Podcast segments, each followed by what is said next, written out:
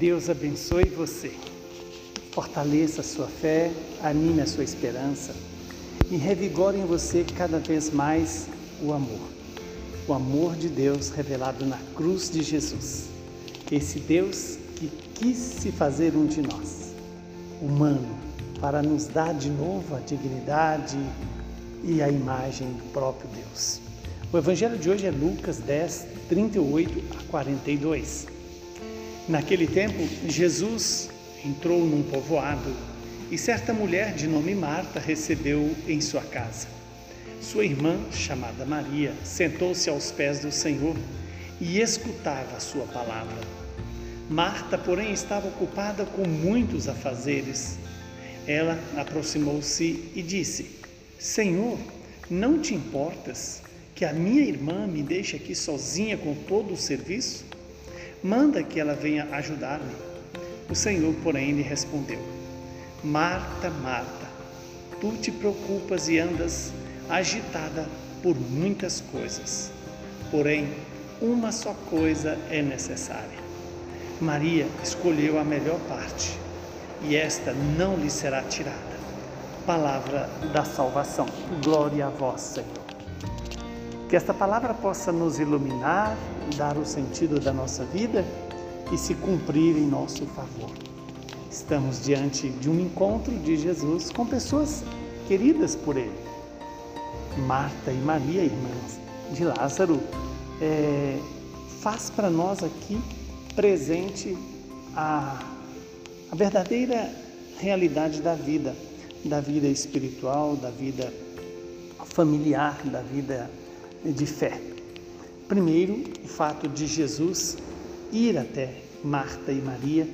Marta é quem recebe Jesus, mas é Maria quem fica aos pés de Jesus para escutar a palavra de Deus. São duas atitudes diferentes que muitas vezes acontecem é, na minha e na sua vida.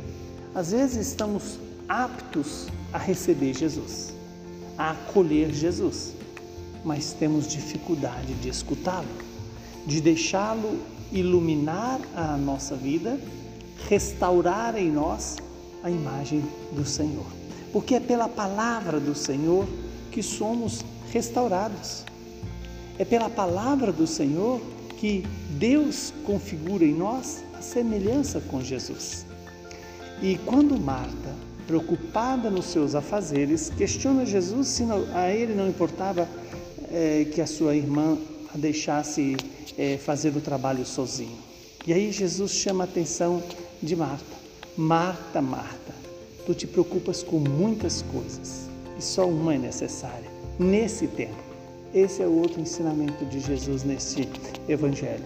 Saber perceber e deter-se no tempo de Deus.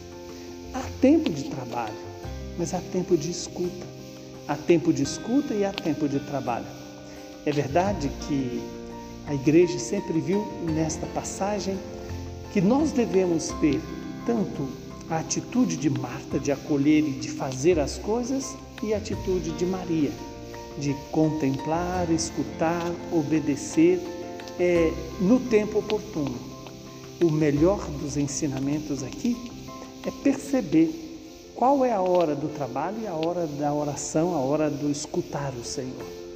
Que Deus nos conceda essa graça de saber distinguir o tempo certo de Deus em nossas vidas, o chamado Kairos de Deus, o tempo em que Deus se dá a nós, o tempo que Deus nos, nos ilumina, nos santifica, nos revigora na direção da vida eterna.